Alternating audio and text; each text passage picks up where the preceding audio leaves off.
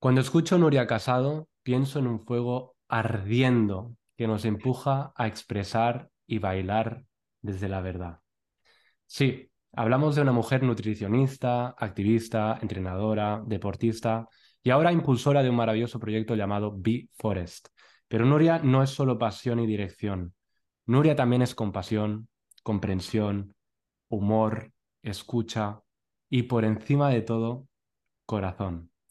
Más de una vez algún amigo me ha confesado que cuando Nuria y yo nos juntamos, una especie de alegría se contagia en los demás.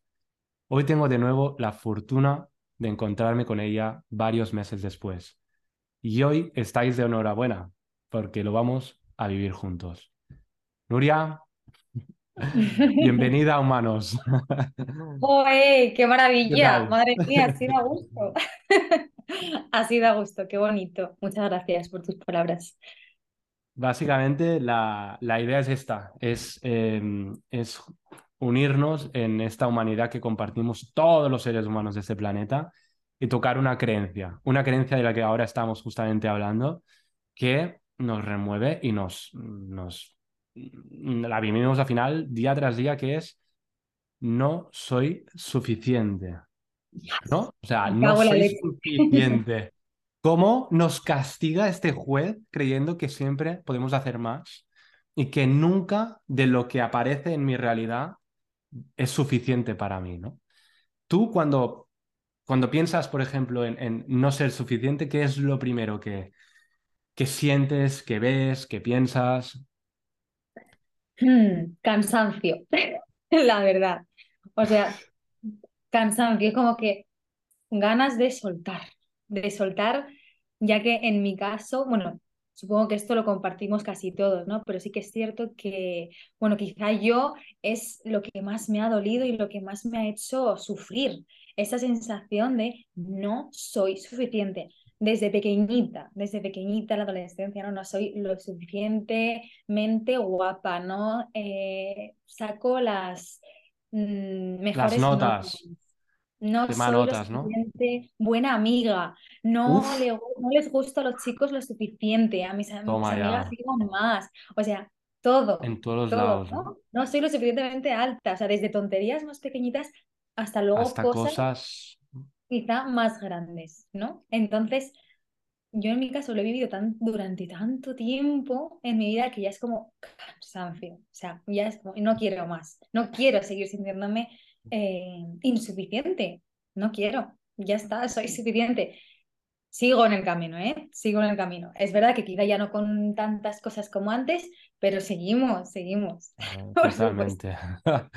Eh, a mí, una vez, en mi habitación, pensando, eh, me vino una, una palabra que me parece que, que incluso me, a mí, personalmente, me da más poder, que es soy digno de amor. Y como soy digno de amor, voy a hacer lo que me merezco desde mi corazón. ¿Cómo lo traduzco esto en cosas concretas? Para que también la gente nos, nos, nos pueda entender, ¿no? Porque al final cada uno tiene, o sea, la idea de no soy suficiente para cada persona, eso implica un mapa diferente. O sea, fíjate, para ti es quizá no soy suficientemente alta, para mí quizá, por ejemplo, he resonado muchísimo contigo con él, hostia, no saco suficientes buenas notas. Y esto incluso lo estoy viviendo ahora con el, diplomado de bioneuromoción que estoy estudiando. O sea, gente de 40 y 50 años que el máster y el diplomado va genial, va genial, hasta que le tocas el dedo de, la nota. Y se ve que por lo que sea en algún acompañamiento saca un 4 y lo suspende, lo tiene que repetir. El diplomado iba genial. Cuando, cuando tocas ese botón rojo, eh, salta ahí las creencias y todo lo que habíamos aprendido. y esa conciencia se va al carajo, ¿no? Em, y aparece ahí diferentes arquetipos, ¿no? Hay gente que se centra en el mártir, ¿no? En esta sensación de, ay, pobre de mí, los demás tienen la culpa, ¿no? Y el mundo debería de hacerme caso, ¿no? Y hay quizá otras personas que, en vez de hacerse el mártir, lo que hacen es, pues eso, ¿no? Flagelarse. ahí, ahí está mi personaje. Y, también me veo ahí, ¿eh? Y es el, el, flagelarte y el no, no, los demás da igual, yo soy una mierda, no valgo, eh, debería haber estudiado más. Y, y de hecho, en, en, mi caso, pues, por ejemplo, el tema de las notas lo he visto a lo largo. Eh, creo que ahora, por fin, puedo decir, no sé si con voz muy alta, porque nunca sabes, luego, luego ¡pam! Otra vez, ¿no? Tú Siempre humildad, ¿no? Y el decir, bueno, A siempre ver, estamos aprendiendo, pero sí que puedo decir que igual mejor que antes, hostia, sí, sí, mejor que coño, antes, también sí. sirve. A ver, es verdad, el otro día hice un acompañamiento, me pusieron un 8 y dije, pero si esto es de un 10, y en cambio otro que pensaba que era de un 5, me pusieron también un 8, ¿no? Y dije, eh, bueno, y me di cuenta, ¿no? Pero es verdad de que quizá, hostia, me lo tomo menos en serio. Creo que eso, el, el hecho de no ser suficiente, eh, tiene mucho que ver con la percepción que tenemos de nosotros, ¿no? Eh, Ujú. por ejemplo, cuando tú, eh, te- mm, me ha impactado cuando has dicho no ser suficiente eh, buena amiga. Mm, ¿Qué, qué sí, era para ti, por ejemplo, eso? No sé, ¿dónde lo veías? O sea, yo siempre buscaba a lo mejor el que fuese yo la primera a la que le contaran algo. ¿No? Tiene, esta persona tiene, tiene un problema, pues yo me sentía buena amiga si me lo contaba, o si me lo contaba de las Mm, primeras amigas, ¿no? O era buena amiga si, si había esa confianza, si querían contar conmigo para planes, sobre todo si se abrían en sus problemas, ¿no? Entonces siempre era como, jolín, o lo típico cuando, era, cuando éramos más pequeñas, 12 13 14 años eh, las mejores amigas, tú eres mi mejor amiga, pues yo quería ser la mejor amiga de todo el mundo, no me valía con ser amiga, sino la mejor amiga. Y eso, claro, como me generaba mucha presión porque yo tenía que estar pendiente, o sea, cuidar mucho a mis amigas. Tenían un problema, yo iba a su casa. Tenía tal, yo mm, iba, yo estar ahí como para, para todos. Que está muy bien, hay una bonita intención, pero también hay aquí, ¿no? El machaque Bueno, de, "Joder, solo soy válida si ellos me dan como esta medallita. Solo soy válida si ayudo a los demás. Pero a veces, claro, me dejaba a mí eh, fíjate, tú lo has vinculado en, en tu mapa, en, en tu forma de sentir, esa idea de suficiencia tiene mucho que ver con el cuidar, ¿no? Con Mm, esta idea de cuidar a los demás, de estar por los demás, me resuena que te cagas. eh, eh, el hecho de, eh, de eso, ¿no? De también el, el, tengo que mm, cuidar y apoyar y motivar y ser esa escucha y esa empatía y esa buena persona, ¿no?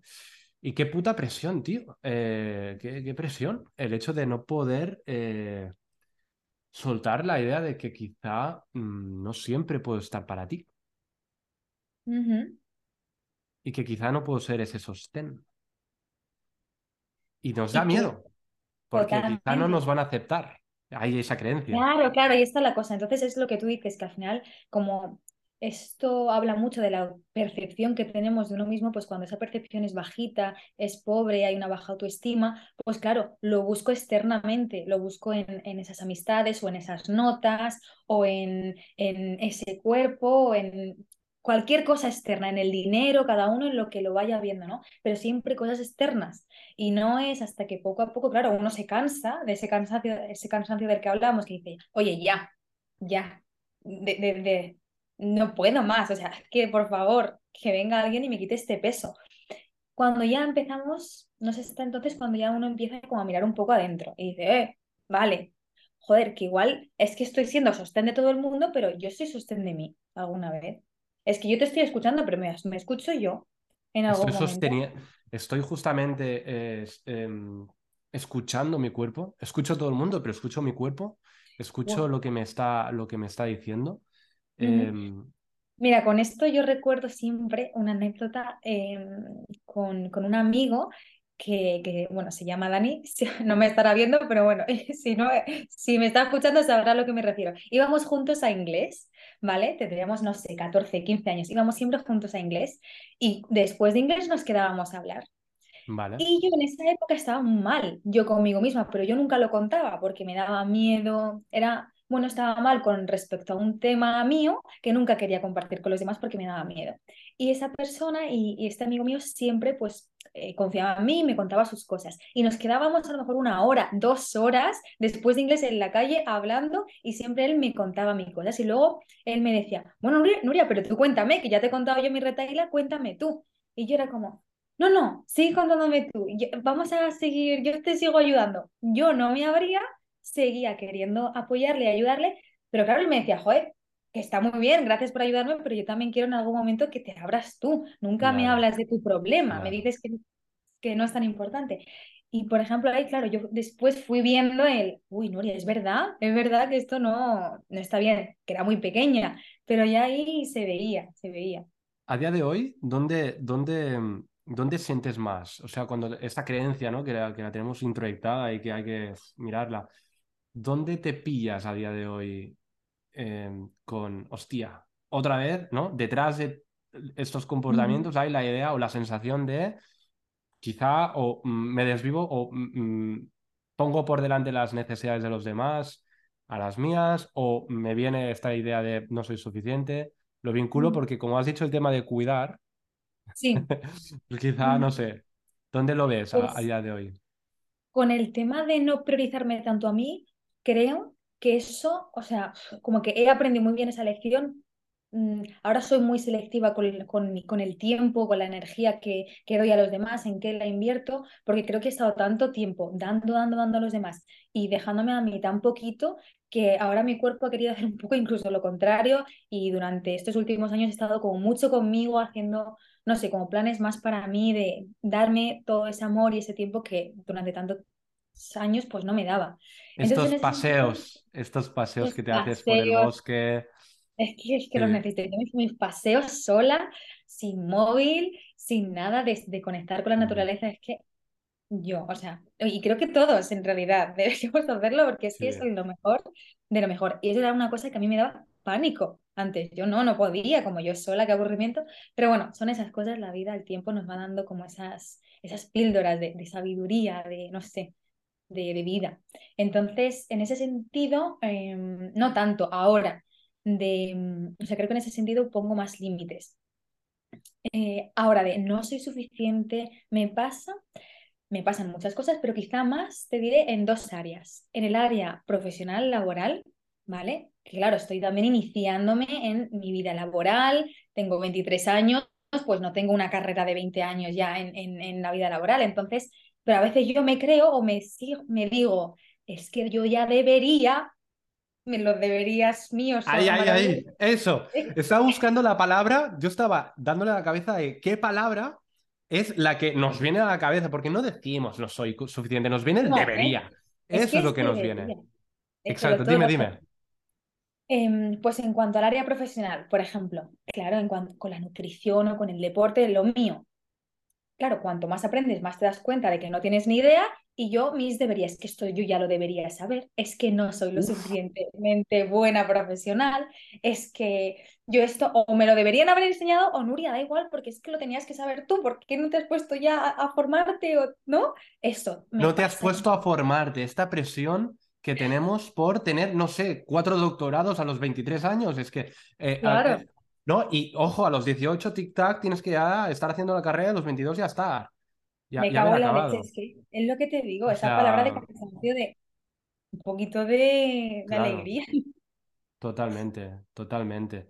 No Entonces, en el área, en el área laboral me pasa mucho y luego, eh, mm, fíjate dónde lo estoy viendo, que no es solamente de mí, sino es- eh, la pareja para mí está siendo un espejo de esto. tremendo. ¡Buah! ¡Buah! Que a veces veo ahí, veo cosas muy bonitas, pero también veo cada sombra Veo cada sombra que digo, pero ¿cómo puedo ser así? Yo no debería ser así. Y proyecto él mis, mis mierdas de no soy suficiente y también eh, es que tú no deberías hacer esto. Es Bueno, que tú no va. deberías hacerlo esto. Esto no es suficiente. Uf, me cago en ¿Cuánta exigencia metemos en los demás, ¿no? También cuando yo no me, cuando nada de lo que haga yo como humano eh, me va a ser suficiente, joder, voy a sentir un vacío y ese vacío es el que voy a proyectar, y un miedo y un temor y una ansiedad o una sensación incómoda que lo que voy a hacer es proyectarla y tirarla contra los demás. O sea, inevitablemente la voy a tirar contra los demás. Sí, Y, y es inevitable. Es que, es que es así. Sí, sí. O sea, el hecho de, de... No sé quién coño está por aquí. Ah, no se oye nada, saliendo. no se oye. No, bueno, pero bueno.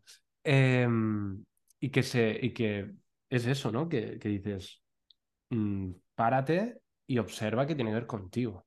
Y que al final, por ejemplo, a nivel de parejas, ¿no? Ostras, ¿qué te están reflejando? ¿Qué te refleja tu pareja? Normalmente es el complementario, ¿no? Es justo aquello que yo no quiero, me lo expresa el otro Guau, guau. Es y que es, estás siendo la mejor academia, vamos. mira, hola, explícame un poco. Mira, mi padre aparece en el primer podcast. Hola. Tú no vienes a... Sí, ahí arriba Tara. Ah, vale. Vale, pensava que no venies avui. pues no. Pues eso, esto va a quedar grabado porque esto es humano. Claro que sí, humanos, tenemos familia, no está todo preparado, estas cosas. Aparecen estas cosas. Pues, pues eso. Y bueno, ya has conocido a mi padre, que no sé si lo habías Sí, conocido. no, no le conocía, no le conocía, ya le pongo cara. Pues sí, ahí está el león. Sí.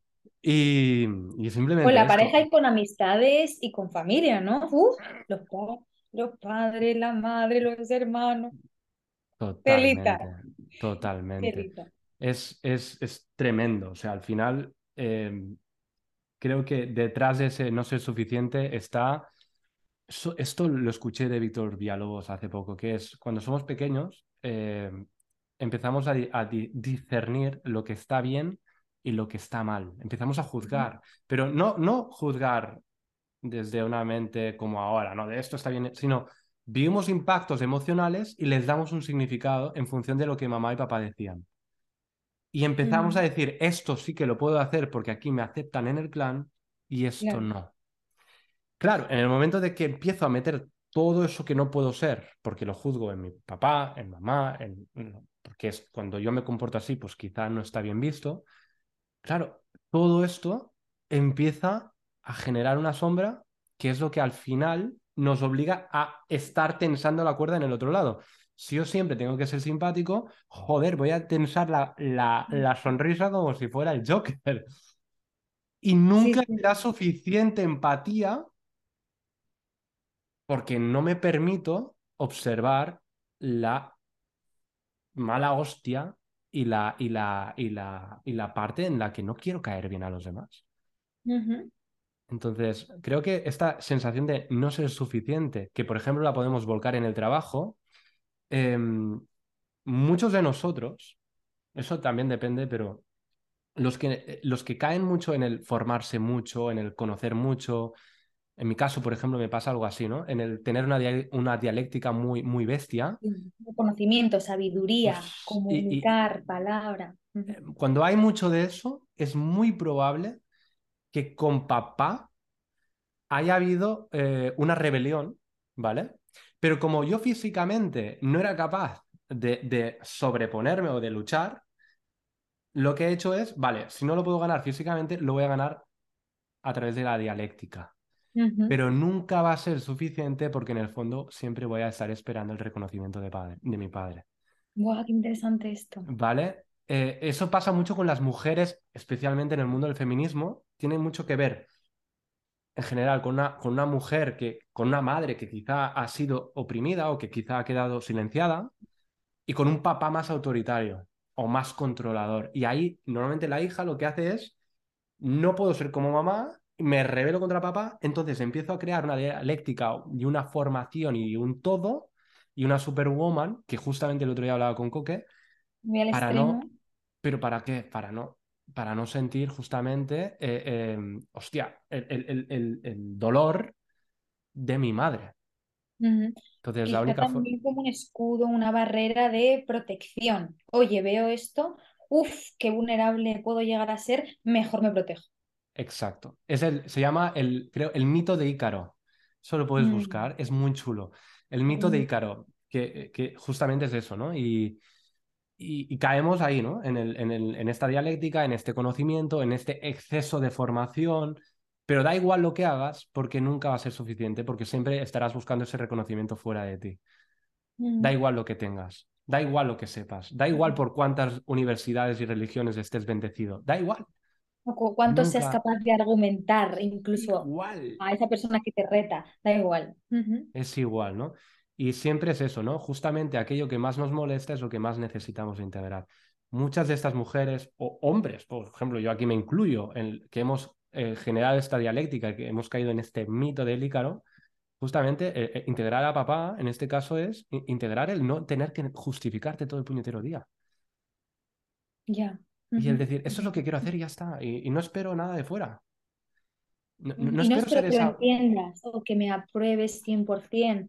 Mi Ne- padre, por decir algo, ¿no? Mi padre, hostia, mi padre, por ejemplo, es una persona que eh, nunca ha buscado el reconocimiento ajeno. Como todo el mundo, todo el mundo en alguna forma sí.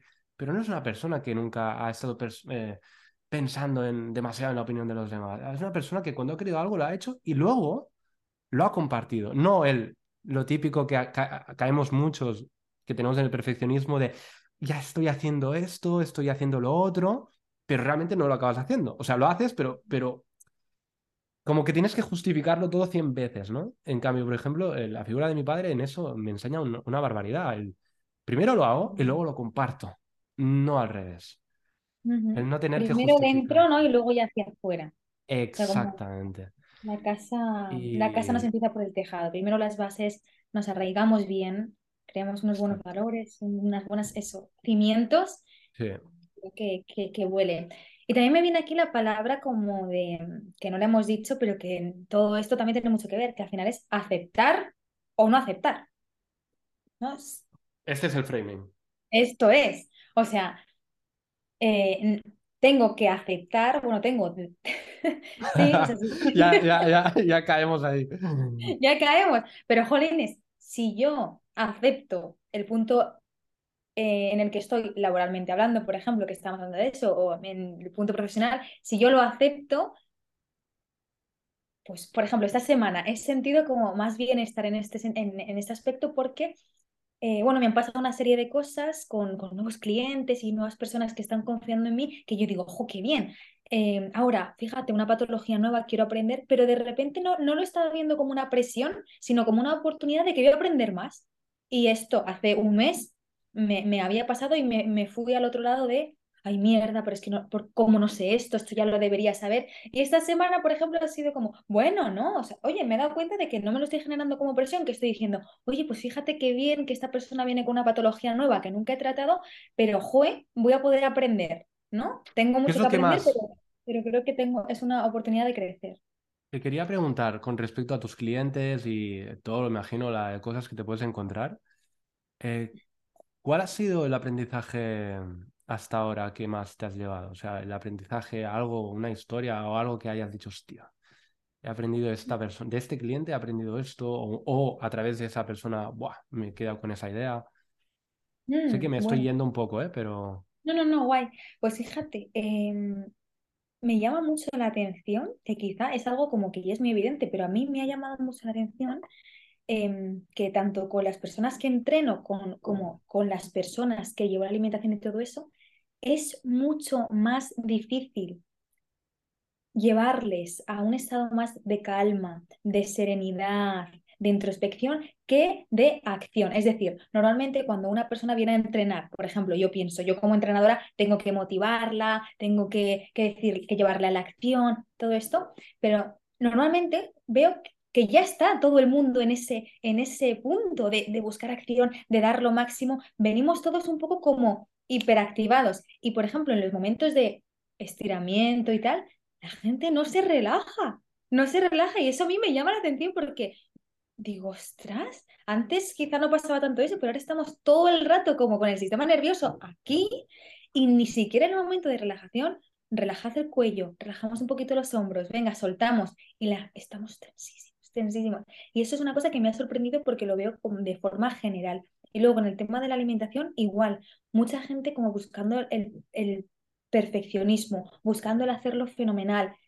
Y se nos olvida él, siempre digo lo mismo, vamos a comer despacio, vamos a saborear. Eso es nutrición también. No solamente qué nos llevamos a la boca, sino de qué manera lo ingerimos, de qué manera le estamos dando eso a nuestro templo. Entonces es el aprendizaje que más me estoy llevando que, porque también me, me recuerda a mí el, yo que tiendo un poco también a la rapidez y a, olvidarme de esa calma, todo el rato me recuerda, el Nuria, vuelve tu, a tu serenidad y a tu calma porque es que el mundo lo necesita, el mundo lo necesita. Así que esto es un recordatorio constante. Qué interesante. Fíjate que todo lo que, lo que estabas compartiendo tiene mucho que ver detrás de ese, ese nerviosismo histérico social en el que estamos. Detrás de eso, eh, otra vez, hay el, debería y él mm, da igual lo que haga, da igual lo que diga, da igual lo que sienta, no es suficiente. Tengo que hacerlo mejor para ser aceptado eh, o reconocido o, o sentirme seguro, etcétera, ¿no? Eh, es súper interesante, de verdad. O sea, por ejemplo, al final lo que dices, el cuerpo es un templo. Es un templo y este templo nos va a acompañar hasta el último día.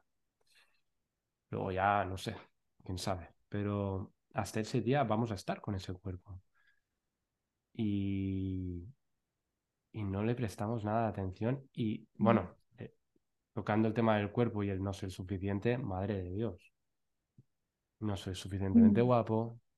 mm, da- mm, debería ser más eh, O con esto es que, fuerte, sí. ¿no? Más Además, fuerte, hacia- más parece que la sociedad nos, cada vez se, no sé, que está tendiendo un poco más a todavía darle más importancia a la belleza y todo eso. Justamente hoy en la comida con mi familia, el Mm. tema de conversación ha sido el tema de, los, de las operaciones y todo esto. Mi hermana ha comentado, oye, pues no sé qué famoso se ha operado, se ha hecho una rinoplastia, se ha, hecho, se ha operado la nariz y justo dice mi hermano, ah, sí, y este amigo, y han empezado así a comentar que casi todo el mundo se está haciendo cosas y digo, jolines, es que es verdad que parece que ahora lo, lo, lo raro va a ser que uno no lleve nada.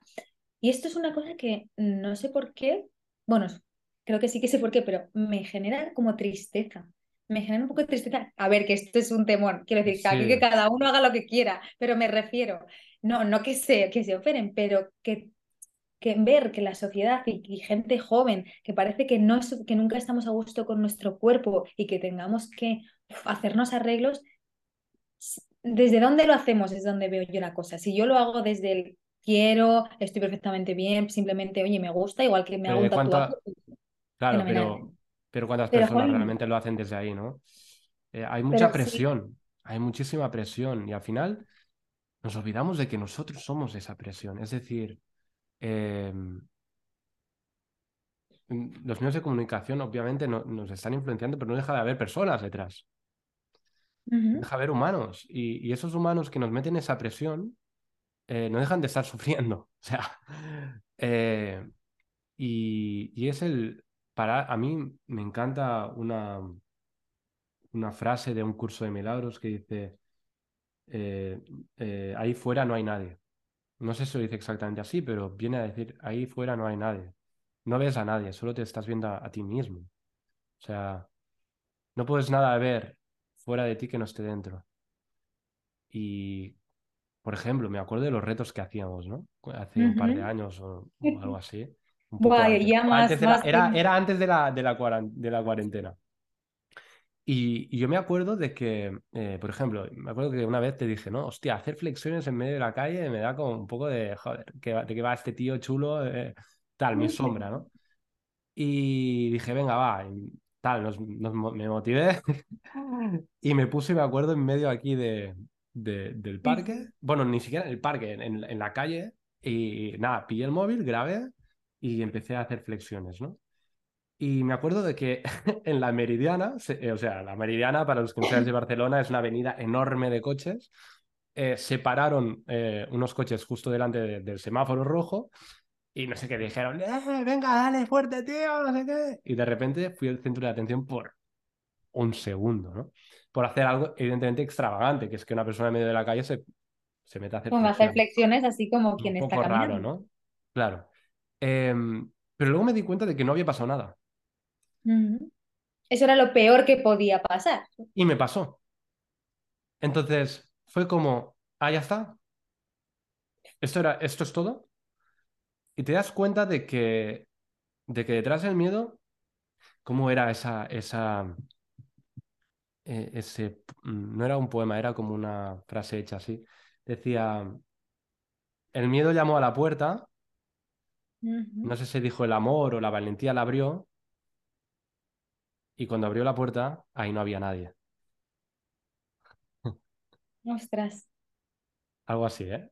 Y es justamente esta idea, ¿no? Tra- detrás del miedo no hay nada. Es, Es una ilusión. Es una ilusión. Muchos de los miedos que tratan de protegernos en realidad nos acaban encarcelando por dentro. Esto lo dijo Carlos Delgado que me, que me encantó. Me encantó. Es, es tremendo. Detrás de, del no ser suficiente, ¿no? Eh, esta idea de, mm, bueno, en relación a nuestro cuerpo. Me acuerdo hace poco eh, en La Granja, donde he estado trabajando hasta hace bien poco. em, me acuerdo de una niña de unos, no sé, 11, 12 años, yo diría, em, que me dijo que en clase la llamaban jirafa por ser muy alta. Y mm, todo eso venía de que, eh, bueno, les hice una meditación a esos niños, estaban muy conectados, normalmente no hacemos eso, y, y les puse en situación simplemente recordaron, de que recordaran eh, alguna escena en la que habían juzgado a alguien, ¿no? Y qué podían aprender de eso. Y esa niña quedó muy tocada y les dije que si cualquier niño o niña pues necesitaba ayuda, pues que para eso estaba yo ahí, ¿no? Y esa niña me vino y me dijo que sentía pues aquí como una sensación en el estómago, como que no se le iba. Y, me explicó eso, ¿no? Me dijo, bueno, es que me llamaron jirafa y, insulté a, ese niño. Y estuvimos hablando un poco, bueno, de cómo se sentía ella con esos cambios, ¿no? Eh, y ella decía que no se veía bien, de que no entendía por qué era tan alta. Y es brutal, ¿no? Dices, guau, cómo se está percibiendo a sí misma y cómo cualquier persona desde fuera la podría ver. Era una chica además preciosa, o sea, además, o sea, ya sé que es subjetiva la belleza, pero pues yo desde forma objetiva podría decir, esta niña es guapa, o sea, tiene unas facciones increíbles. Y, está, y cómo se está percibiendo, ¿no? Y, y hubo un momento precioso en el que em, regresamos a esa escena, ella empezó a llorar, a soltar ese, a ese miedo donde le habían dicho jirafa y tal. Y me nació, le dije, ¿te puedo coger de las manos? Me dijo, sí, sí. Le cogí de las manos y le dije, ¿te duchas por la mañana o por la noche? Me dice, yo por la noche. Digo, guay, cuando te vayas a mirar en el espejo esta noche, antes de irte a duchar, mírate a los ojos y recuerda de que eres digna de amor. Me dijo, nadie me había dicho esto antes, ¿no? Digo, pues joder, es que con, y con una vez ya basta, ¿no? O sea, le cogí de las manos y luego me di cuenta que obviamente había habido un impacto emocional muy fuerte con esa niña, una conexión muy rápida. Estamos hablando de que conocí a esa niña de dos horas antes. O sea, de- ni siquiera me acuerdo ya del nombre, ya no me acuerdo ni del nombre, o sea, imagínate. Em, y yo vi que se enganchaba muchísimo a mí, ¿no? Para, para que veas de nuevo las resonancias que tienen que ver esto con cómo hemos percibido el entorno en casa, ¿no? Y, yo le dije a la profesora, oye, la, veo, he conectado muchísimo, eh, le he hecho un mini acompañamiento, ha conectado con una parte muy, muy, importante para ella, como es la autoestima, la percepción que tiene de, de sí misma, ¿no? Digo, pero ¿qué pasa con papá? Porque me da la sensación de que aquí no hay padre. Y me dice, no, es que se han divorciado desde hace dos años y no lo ve desde entonces. Joder.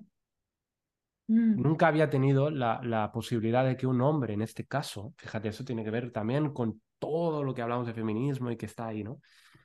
El, el, el que un hombre le pudiera decir, eres digna de amor. No había podido tener eso, ¿no? Es como que una mujer le pueda decir a un, a un niño, eres digno de amor, si no ha tenido madre, ¿no? Sería un poco el- el- el- el- Sí, la otra cara, ¿no? el yin y el yang de las energías femeninas y Y, masculinas y lo interesante de esto es eh, que al final es cuando cada uno de nosotros podemos abrirnos a ese amor, cuando nos podemos mirar en ese espejo y decir, soy digno de amor, Mm, claro que soy suficiente, con mis diferencias y con mi Michelin y con eh, mi verborrea obsesiva y con todo lo que conlleva, eso es lo que contagia a- después a los demás. Eso es justamente lo que inspira a los demás. Cuando puedes dar y te das cuenta de que ahí fuera no había nadie, solo una ilusión psicológica. Y, y nada, eso. Escucha una cosa, que quedan nada, cinco minutillos. Eh, he hecho algo para acabar siempre, que es que la persona invitada. Eh, eh, hace una pregunta Vale. a la otra persona que vendrá. Y Ah, Coque guay. Coque te había hecho una pregunta que era, ¿qué es lo que más valoras de un amigo? Mm, lo que más valoro de un amigo. Vale, pues valoro muchísimo la lealtad, ¿vale? Que es a lo mejor como algo muy típico, pero desgraciadamente no es algo que siempre esté. Entonces, eh, para mí que, que una persona sea, sea leal, que, que te tenga en cuenta, que, que haya un compromiso también, igual que que tener un compromiso en, la pareja, un compromiso de amistad y por supuesto que haya confianza, que haya una, una confianza de me abro, me abro a ti y, y, me abro a que, a que tú me cuentes, ¿no? O sea, me abro en canal con mis vergüenzas, mis sombras, mis luces y también me abro para, para que tú me, me compartas. Para recibir eso. Para recibir tus luces, tus sombras y, y todo eso. Entonces, yo creo que la confianza y la lealtad eh, son, son clave para una amistad verdadera y bonita. Qué bonito. Qué bonito, ¿eh? El, vincular la lealtad, para mí también tiene un significado parecido. La idea de lealtad para mí es, es la confianza, es el hecho de decir, pase lo que pase, pase lo mm. que pase, voy a estar ahí. Aunque seamos diferentes, aunque estemos en puntos eh, distintos, jolín, si hay ese vínculo, ese, no. ese, ese no sé qué de hace mogollón que no nos hemos visto, nos pasa a ti y a mí, que a lo mejor ah, estamos sin hablar no sé cuánto tiempo, nos vemos cada tal, pero esas amistades que parece que no pasa el tiempo y que es como si nada pasa, ¿ves? Ahí hay algo bonito. Eso es muy bonito y estoy totalmente de acuerdo contigo.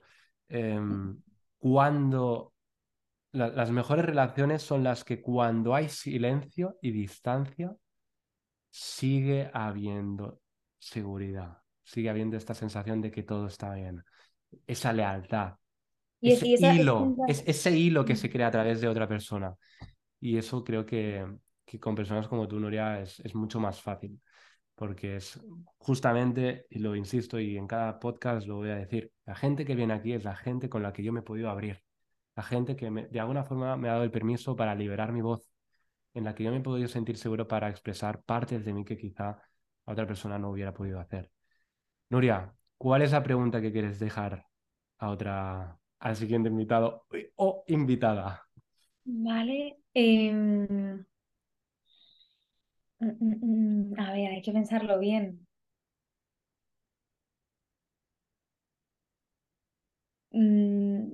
¿Para qué haces lo que haces ahora mismo. Uy, coño, no entiendo nada. ¿Para qué haces lo que haces? ¿En qué sentido? O sea, me refiero, vale, a ver, voy a ser un poquito más concreta. Em, o sea, a nivel laboral, por ejemplo, o a nivel a, lo que esa persona esté dedicando más tiempo, ¿para qué lo está haciendo? O sea, ¿cuál es el para qué de su de, de lo que esté haciendo, lo que más esté dando esa energía, ¿no? Ahora mismo. Vale, a nivel profesional. o sea, a nivel profesional sería. Sí, a, nivel profesional, y si es una persona que no está trabajando, pues en lo que esté dedicando más o llevando más su tiempo y su energía, pues, pues ¿para qué lo hace? ¿Qué, es, ¿Qué te parece? Me viene esa. ¿Qué es lo que da sentido a lo que estás haciendo más? ¿Qué es lo que da sentido a lo que haces en tu vida? Ahora mismo y a ver lo que sale. Ya está, que, que esa persona le dé un poquito de estructura, lo que le venga. te dejo de veres, te dejo de veres. Genial. Nuria, muchas gracias. A ti, a ti, muchísimas, muchísimas gracias. Es un placer. muchísimas gracias, Nuria. Y muchísimas gracias a todos que habéis estado escuchándonos. Espero que vuelvas. Y yo quiero volver, así que es un placer. Un abrazo muy fuerte. Chao. Muchas, muchas gracias. Adiós.